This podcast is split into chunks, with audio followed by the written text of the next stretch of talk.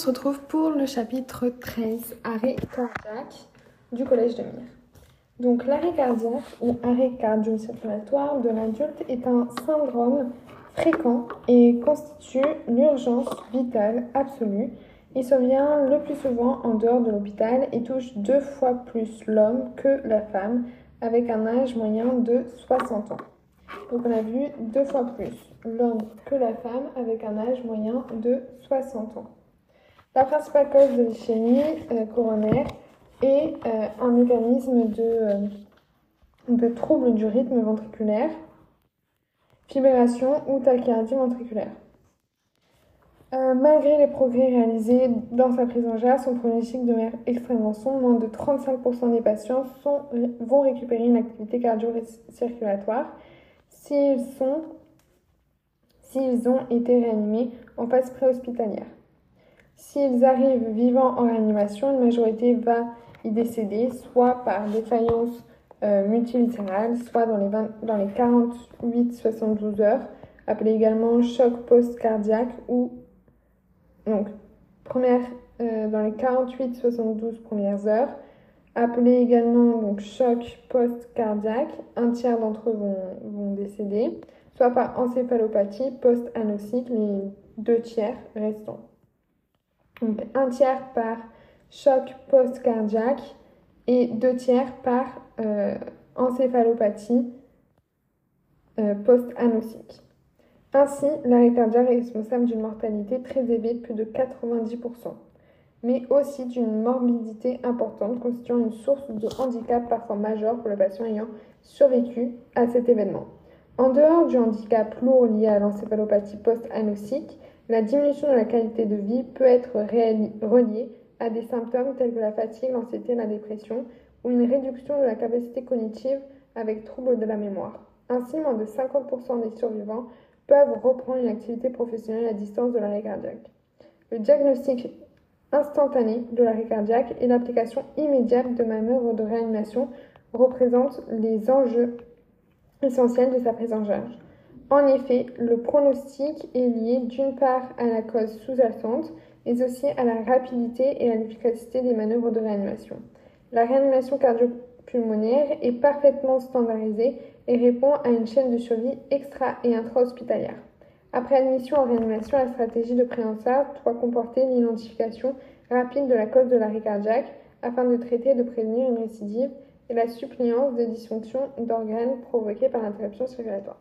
Donc déjà, on a vu, en 1, ça touche deux fois plus les hommes que, la femme, et euh, l'âge moyen est de 60 ans.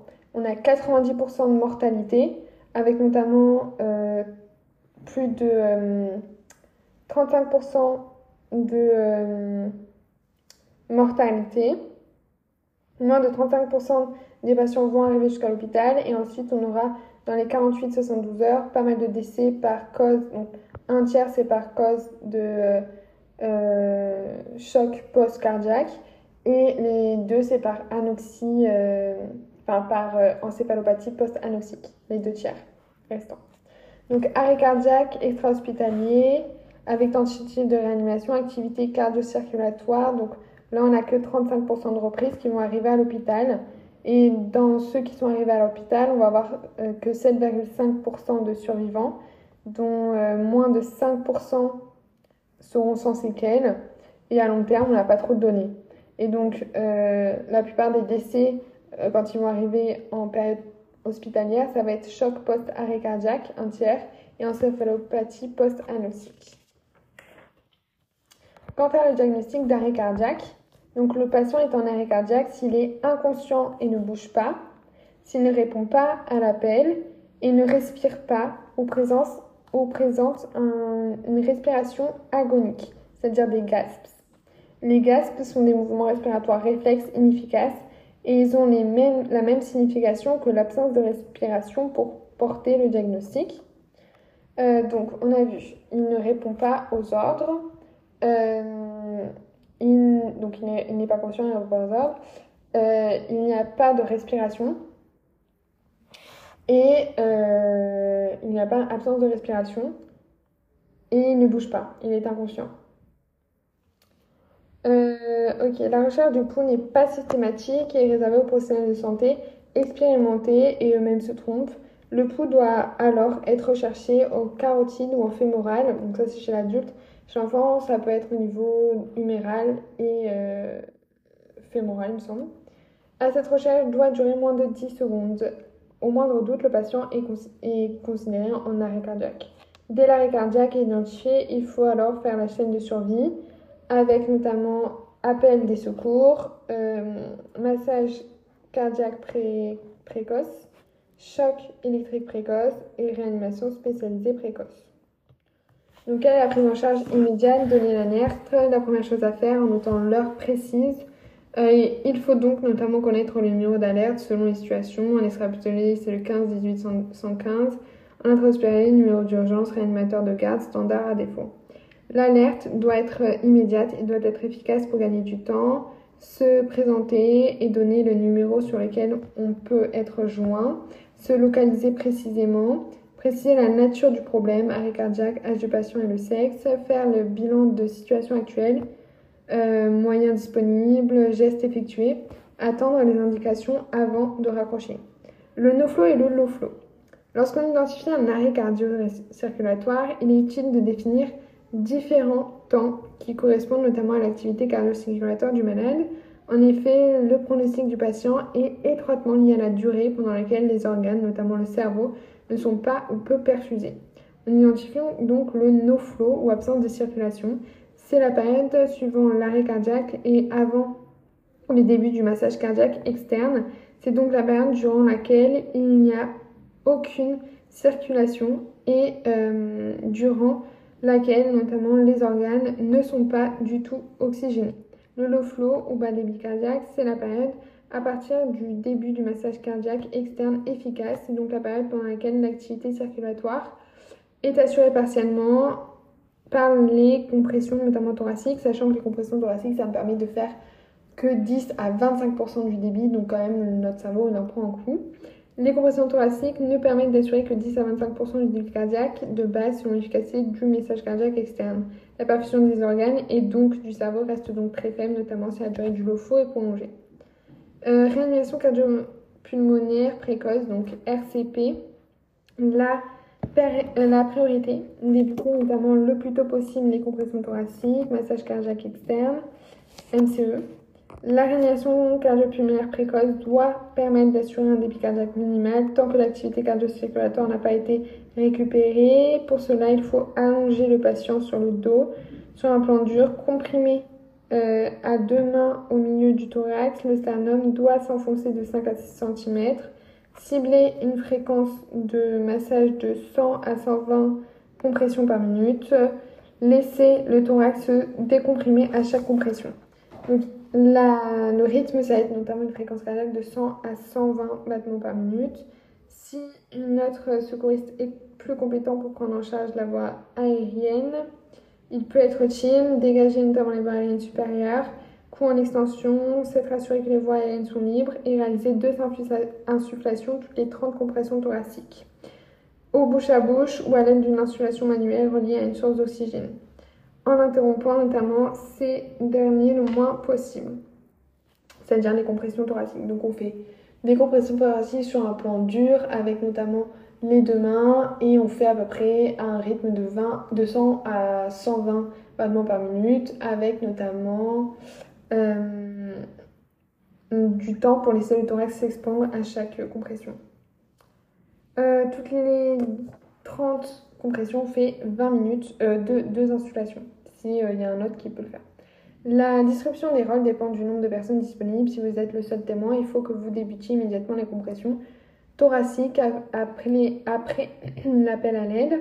Si vous êtes plusieurs, le témoin le plus expérimenté, à fortiori le médecin, ne fait rien d'autre que coordonner. Concept de Crew Resource Management, CRM.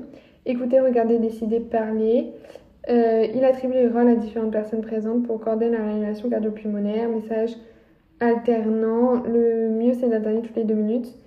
Euh, il est le gardien du temps. Il note l'heure de début, vérifier que les interruptions du massage soient le plus courtes possible. Il assure la bonne qualité de la réanimation entreprise et garde notamment les objectifs prioritaires en tête. Assurer le massage et les branchements d'un défibrillateur pour analyser le rythme et le choc le plus précocement possible si approprié. Les ordres donnés par celui-ci euh, doivent être clairs et concis et compréhensibles par tout le monde. Dans la mesure du possible, les témoins doivent se relayer toutes les deux minutes lors du massage cardiaque extrême car les efforts euh, du massage deviennent moins efficaces après deux minutes. Administrer un défibrillateur précoce, donc l'objectif est de restaurer le plus tôt possible l'activité cardiaque efficace si l'arrêt cardiaque s'inscrit dans le cadre d'un rythme choquable, tachycardie ventriculaire, fibrillation ventriculaire, torsade de pointe également. Ces derniers euh, s'opposent à un rythme non choquable, comme asystolie, tracé ECG plat ou dissociation électromécanique, tracé ECG sans pouls et euh, troubles de conduction euh, de haut degré. Donc les chocables, ça va être tachycardie, ventriculaire, fibrillation ventriculaire ou torsade de pointe. Et les non chocables, ça va être notamment une asystolie ou quand on a une dissociation électromécanique, c'est-à-dire qu'on va avoir euh, les potentiels d'action, on a le CG, mais le corps est trop épuisé et il ne fonctionne pas. Sans pouls. Les troubles de conduction de haut degré. La défibrillation automatisées externes sont disponibles dans les bâtiments publics et du public. Les applications par smartphone sont disponibles gratuitement pour donner l'emplacement de ces défibrillateurs.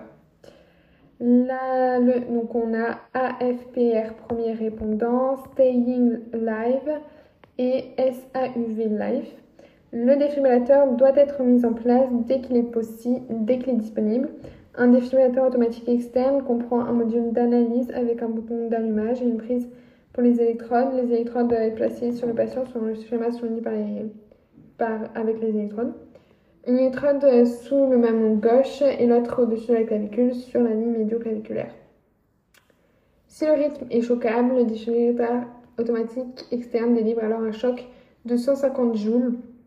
Il faut euh, poursuivre le massage cardiaque externe pendant que le défibrillateur est en charge. Si euh, un choc électrique externe est délivré, il faut reprendre et poursuivre le massage cardiaque mm, pendant au moins deux minutes avant de réévaluer le patient, conscience, respiration, poumon. Euh, S'il s'agit d'un rythme non choquable, le défibrillateur automatique externe ne délivre pas de choc, mais indique un essai de poursuivre le massage cardiaque externe. Le défibrillateur automatique externe délivre également des indications vocales qui guident le secouriste pour ces euh, différentes étapes.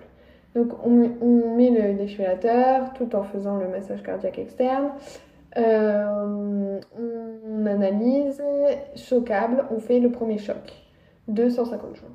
Ensuite, on fait 2 minutes de massage cardiaque, on réévalue et on fait un deuxième choc, si c'est choquable.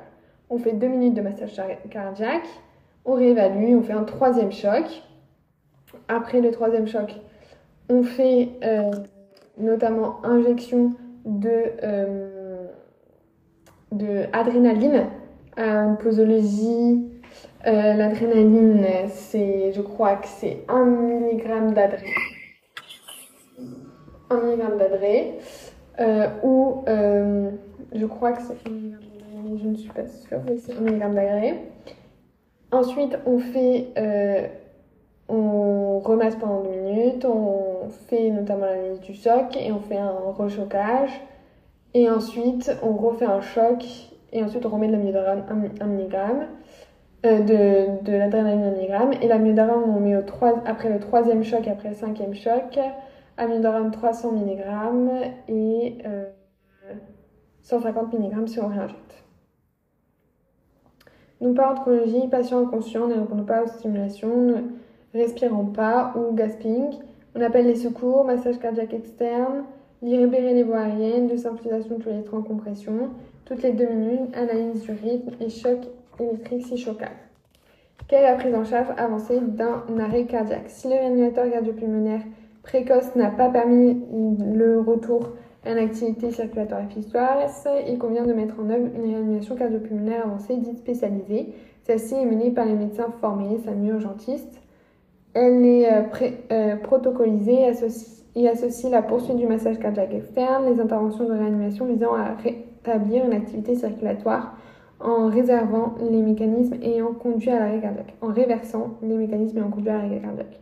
Les premiers objectifs pour restaurer notamment une activité cardio-circulatoire restent la défibrillation par un défibrillateur automatique ou manuel. Durant la réanimation cardio-pulmonaire avancée, il faut également Assurer l'oxygénation, intubation retrachéale n'est pas une priorité absolue en dehors de l'arrêt cardiaque de cause hypoxique et, elle ne doit pas retarder les autres mesures de réanimation, compression thoracique, tentative de défibrillation. Dans un premier temps, il faut donc utiliser une insufflateur manuel, ballon à valve unidirectionnelle de type ambu, relié à une source d'oxygène avec un débit d'oxygène d'au moins 15 litres par minute. Ensuite, si la situation le permet, il faut discuter d'intubation orotrachéale pour sécuriser les. Lors d'un arrêt cardiaque, le patient est déjà inconscient. Il n'est pas nécessaire d'utiliser des médicaments sédatifs pour intuber. C'est d'ailleurs la seule, euh, fois où on va intuber le patient sans, euh, euh, médicaments sédatifs puisque en fait il est déjà inconscient. Obtenir un accès vasculaire, il est nécessaire d'avoir au moins un accès vasculaire pour maintenant administrer les thérapeutiques de la réanimation spécialisées, donc les adrénalines. Les accès vasculaires recommandés sur la voie veineuse périphérique, à tenter une première intention. Toutefois, il peut être compliqué de perfuser un patient en arrêt cardiaque. Ainsi, il faut passer en voie d'apport de deuxième euh, intention. Si la, première, si la voie veineuse euh, périphérique ne sont pas immédiatement accessibles, moins de 3 minutes voie intra-osseuse. C'est maintenant la voie d'abord à utiliser en l'absence de euh, voie veineuse périphérique accessible. Parfois utilisée d'emblée en préhospitalier. Elle nécessite euh, du matériel spécialisé chez l'adulte, mais elle est très rapide à mettre en place. Euh, les, sites disponibles sont les extrémités supérieures du tibia, plateau tibial, et les extrémités supérieures de l'humérus. Toutes les thérapeutiques peuvent être administrés en intraosseuse, expansion volimique avec cristalloïdes, catécholamine, produits sanguins labiles, mais ces voies, sont temporaires et ne doivent pas être retardées plus de 24 heures. Elles ne doivent pas être gardées plus de 24 heures. Elles sont habituellement retirées dès l'arrivée au service de réanimation et reliées par voie veineuse. Une voie veineuse centrale, c'est euh, la voie d'abord à utiliser en deuxième intention. Il s'agit d'un cathéter veineux posée en fémoral ou en jugulaire ou en sous-clavier par voie percutanée selon les méthodes de Seldinger.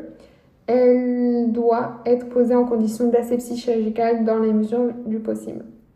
Après, les mesures spécialités de réanimation, c'est maintenant un massage cardiaque externe efficace avec des interruptions minimes les plus courtes possibles et l'utilisation de l'adrénaline.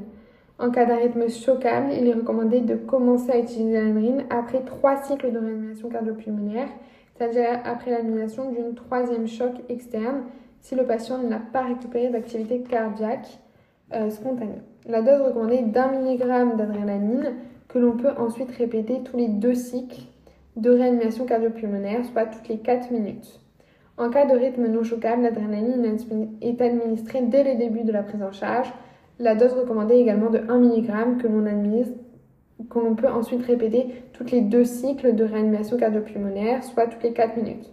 Les traitements antiarythmiques, donc l'amiodarone en cas de rythme choquable, fibrillation ventriculaire ou tachyardie ventriculaire sans pouls, il est possible d'administrer euh, il est possible d'administrer de l'amiodarone après trois cycles de réanimation cardiopulmonaire, c'est-à-dire après l'administration du troisième choc électrique externe si le patient n'a pas récupéré l'activité cardiaque en même temps que la première dose d'adrénaline. La dose est alors de 300 mg en bolus intraveineux. L'arrêt cardiaque est la seule situation où il est possible d'administrer une antiarythmique en bolus. En cas de persistance de la fibrillation ventriculaire malgré 5 chocs électriques externes, il peut être utile de réinjecter une seconde dose de 50 mg d'adrénaline. Solité de remplissage, si la cause la plus probable est l'arrêt cardiaque avec une hypovolémie aiguë, hémorragie par exemple, il faut administrer une expansion volimique par les solutés de cristalloïdes en première intention. Donc on a vu euh, qu'est-ce que ça va être la euh, réanimation spécialisée quand on a euh, le SAMU qui arrive ou les réanimateurs.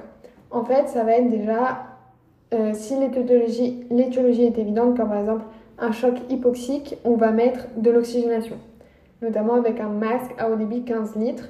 Sinon, on reste sur euh, massage cardiaque, mais on essaie quand même de mettre une oxygénation avec euh, au moins un masque de 15 litres.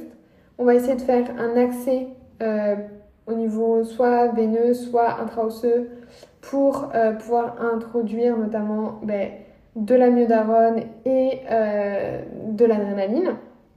Donc on a vu que l'adrénaline, on, mettait un 1 mg au bout de 5 chocs et après, au bout de 3 chocs et après toutes les 4 minutes. Et l'amiodarone, c'était au 300 mg au bout de 3 chocs et ensuite au bout de 5 chocs.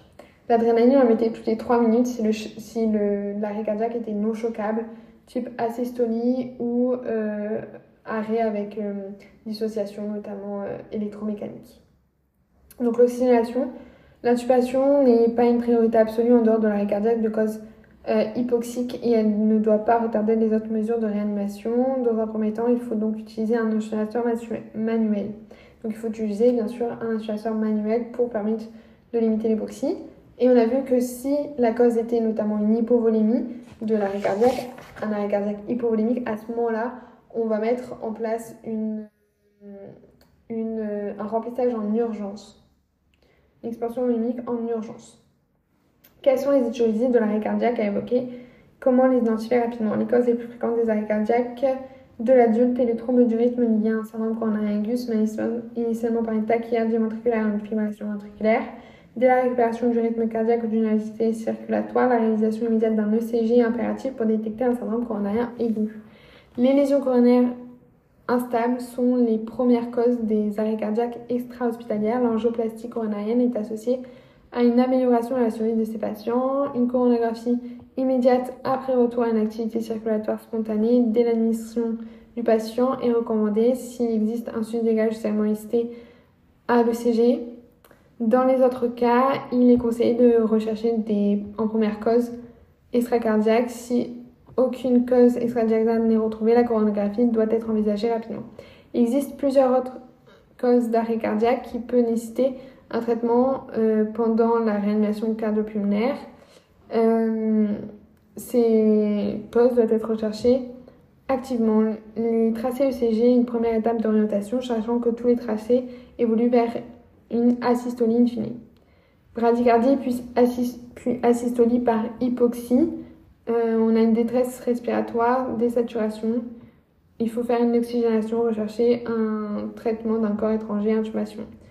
Euh, bradycardie extrême, asystolie, hypothermie, contexte clinique et, température, réchauffement plus ou moins assistance circulatoire, torsade de pointe, hypocalémie, médicaments, contexte, corriger les euh, corrections électrolytiques avec euh, une calémie des mg de plus, électromécanique à complexe QRS fin, tamponnade, signe d'insuffisance cardiaque droite, drainage péricardique, embolie pulmonaire, signe d'insuffisance cardiaque droite, grosse chambre, thrombolyse, pneumothorax compressif, signe d'insuffisance cardiaque droite, asymétrie à l'auscultation pulmonaire, exudation puis drainage thoracique, hypovélémie, contexte clinique, expansion volémique, dilatation électromécanique à QRS large ou bradycardie extrême, hyperkaliémie, insuffisance rénale, insuffisance rénale gluconate de calcium, bicarbonate molaire, mélange euh, insuline-glucose, dissociation électrique, QRS large, toxique effet stabilisant de membrane, contexte clinique, bicarbonate molaire.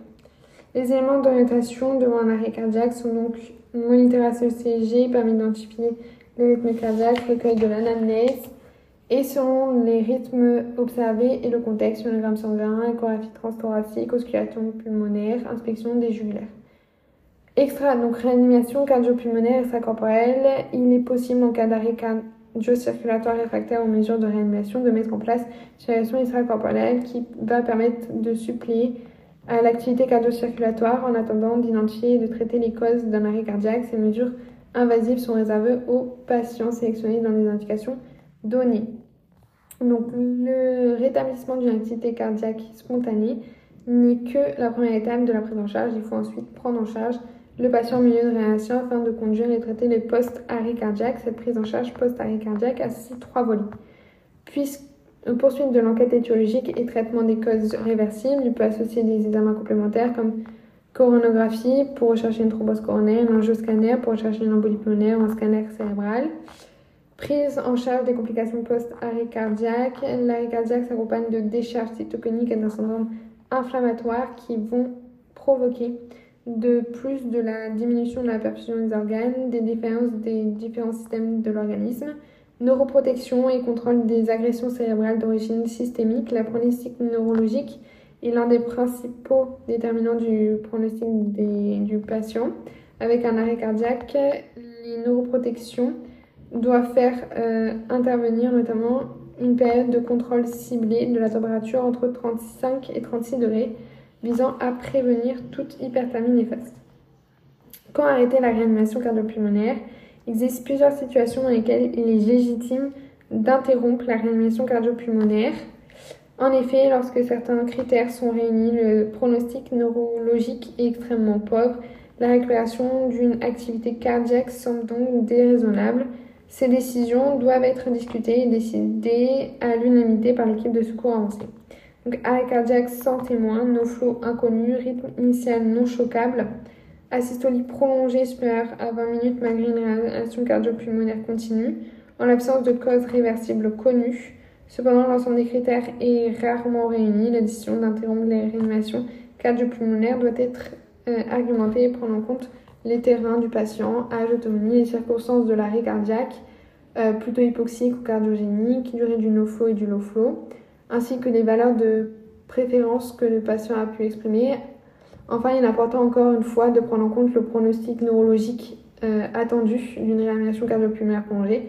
Ainsi, après 30 minutes de réanimation cardiopulmonaire ininterrompue, sans récupération d'une activité cardiaque et sans cause réversible évidente retrouvée, il est raisonnable de discuter de l'interruption de la réanimation.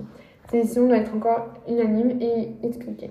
Donc on a vu si on ne fait pas combien il y a eu de no flow, s'il y a eu plus de 20 euh, minutes de low flow, si la cause n'est pas trouvée et si que c'est euh, sur asystolie, ben, rythme non choquable, donc euh, rythme non choquable, alors on peut réfléchir et dans tous les cas, si on fait plus de 30 minutes de low flow, on, va, on va réfléchir. Il ne faut pas perdre de temps à chercher les pouces si on ne les trouve pas immédiatement. Il ne faut pas confondre l'efficace et une ventilation spontanée. Il faut appeler à l'aide avant de dépiler la euh, cardio-pulmonaire. Il ne faut pas masser trop rapidement. Donc on a dit c'est 100 ou 120 battements par minute afin de laisser le temps du thorax pour s'expandre. Il faut éviter les pauses trop longues et trop fréquentes lors du massage cardiaque externe. Maintenant, on va faire un focus sur l'enfant. Épidémiologie et mécanisme de l'arrêt cardiaque, c'est complètement différent. On a la mort subite du nourrisson, euh, traumatique, respiratoire. Souvent, c'est par, euh, par euh, des causes respiratoires, genre comme noyade, ils. Respiratoire noyade, et ensuite cardiaque, neurologique, brûlure, intoxication. Donc les causes et la prise en charge de l'arrêt cardiaque de l'enfant et de l'adulte sont différents. L'arrêt cardiaque de l'enfant est le plus souvent la conséquence d'une hypoxie. Il s'agit dans plus de 75% des cas d'une asystolie. Comme euh, chez l'adulte, le pronostic notamment de l'arrêt cardio-circulatoire est très sévère. 5% euh, de survie notamment à un an euh, pour l'enfant et on a vu du coup que 75% des cas c'était une asystolie chez l'enfant. Donc, on a vu que les premières causes, c'était notamment la mort subite du nourrisson, traumatique, respiratoire, noyade, cardiaque, neurologique, brûlure, intoxication. Donc, la prise en charge ne sera pas la même. Déjà, on va essayer de faire 5 euh, insufflations, puis ensuite, on va regarder. Euh, faire 5 insufflations. en l'absence notamment d'une reprise spontanée on fait une minute de massage, euh, de massage. Ensuite, on appelle les secours et on continue la prise en charge. Chez l'enfant, la cause notamment respiratoire la plus probable. La, séquence de base de réanimation pédiatrique est la suivante. La chaîne de survie débute par la libération des voies aériennes et la ventilation. Après avoir diagnostiqué l'absence de ventilation, il faut mettre la tête en hyperextension ou subjuguer la modulaire. La ventilation euh, correspond à faire 5 insufflations par bouche à bouche chez les enfants de plus d'un an ou bouche à bouche plus nez chez les enfants de moins 1 an. Les insufflations durent entre 1 à 1,5 secondes avec une pression suffisante pour soulever le thorax. Une expansion thoracique lors de l'insufflation est témoin d'une ventilation efficace. En cas de ventilation inefficace, il faut rechercher une obstruction des voies aériennes ou un corps étranger. Le massage cardiaque externe, il faut l'entreprendre en l'absence d'une reprise de ventilation spontanée. La recherche du pouls est réservée aux professionnels de santé et n'est pas systématique et ne doit pas dépasser 10 euh, secondes. La technique de massage cardiaque externe varie selon l'âge. Donc c'est soit, soit avec les deux pouces inférieurs à un an ou avec les deux doigts, soit avec une seule main supérieure à un an ou avec les deux mains. La compression thoracique sont réalisées sur une technique propre à l'âge. L'enfant est placé sur un plan dur. La compression sont délivrées dans la moitié inférieure du sternum pour, euh, avec dépression du thorax d'environ un tiers de son diamètre antéro-postérieur et son rythme de 100 à 120 battements par minute. Chez les nourrissons et jusqu'à l'âge de 1 an, on peut utiliser la technique des deux, puces, des deux pouces encerclant le thorax ou la technique notamment des deux doigts de la main. Chez les enfants âgés de plus de 1 an, on utilise la technique de la main ou la technique notamment des deux mains. Le rythme des euh, compressions notamment est de une série euh, de 15 compressions thoraciques et après deux insufflations. Alors que chez l'homme, c'était, chez l'adulte, je veux dire, c'était deux insufflations toutes les 30 compressions. Là, c'est euh, deux insufflations toutes les 15 compressions. Donc, on constate, donc déjà, on voit une détresse chez un enfant. Il n'arrive plus à respirer, il est inconscient. on suspecte en premier lieu notamment une cause hypoxique. donc, on fait 5 insufflations qui dure environ 1 à 1,5 secondes. On voit qu'il ne reprend toujours pas une ventilation spontanée, donc on débute le massage, massage cardiaque pendant une minute, soit dans le tiers, euh, dans le tiers inférieur notamment du thorax, du sternum, avec notamment, on compresse environ un tiers du thorax, et euh, avec les deux pouces, avec l'aide de la main est inférieur à un an, ou sinon avec une main ou deux mains. Et on fait ça pendant 15 compressions. Et ensuite, on fait deux insufflations. Et on fait ça pendant une minute. Puis ensuite, on appelle les secours et on continue le réanimation. Euh, libérer les variennes, mettre la tête en hyperextension, faire 5 insufflations. La séance d'une reprise de ventilation spontanée, entreprendre les RCP pendant une minute, soit 4 à 5 séquences de compression de ventilation alternée, puis alerter les secours, reprendre la séquence de compression ventilation, alterner jusqu'à l'arrivée des secours. Euh, lorsque deux sauveteurs sont en place d'emblée, L'un débute une séquence pendant que le second alerte les secours. Et voilà, c'était la particularité, notamment chez l'enfant. J'espère que cet item vous a plu. N'hésitez pas à vous abonner et à me suivre. Je vous souhaite une bonne journée. Au revoir.